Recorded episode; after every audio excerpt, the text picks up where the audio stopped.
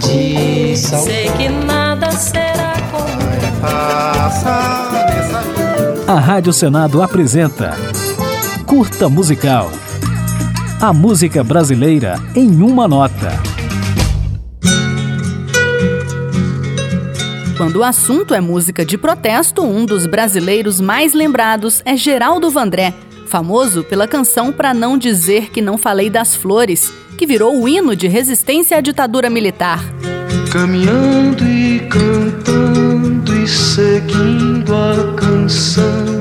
Também conhecida como Caminhando, a música ficou em segundo lugar no Festival Internacional da Canção de 1968, conquistou o público e em seguida foi censurada. Vem,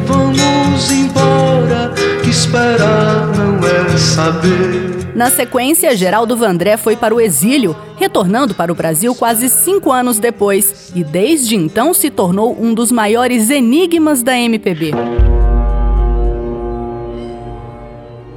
Assim que regressou em 73, Geraldo Vandré gravou um controverso depoimento que foi ao ar no Jornal Nacional só dois meses depois, como se o músico tivesse acabado de chegar ao país. Depois, essas imagens sumiram, assim como outros registros em vídeo de Vandré nos festivais. Olha, tem uma coisa só: a vida não se resume em festivais. Nesse depoimento, ele dizia que não era militante político e que a partir daquele momento só escreveria canções de amor. Quem quiser encontrar amor vai ter que sofrer, vai ter que chorar. Mas Geraldo Vandré não apresentou canção alguma e misteriosamente abandonou a vida pública no Brasil. Entre as várias hipóteses levantadas estavam a de que ele havia sido torturado, lobotomizado ou de que estava sendo vigiado de perto pelos militares. Quem quiser comigo ir, tem que vir do amor, tem que ter pra dar. No intuito de quebrar um silêncio de quase quatro décadas e acabar de vez com esse mistério, em 2010, o canal Globo News conseguiu uma entrevista com o músico, gravada no Clube da Força Aérea Brasileira, no Rio de Janeiro. Me pediram para deixar de lado toda tristeza, para só trazer alegrias e não falar de pobreza. Nela, Geraldo Vandré, já com 75 anos, afirmou que nunca foi torturado, que parou de tocar por falta de motivação e ainda disse que não fazia música de protesto. De que o poder que cresce sobre a pobreza e faz dos fracos riqueza foi que me fez cantador.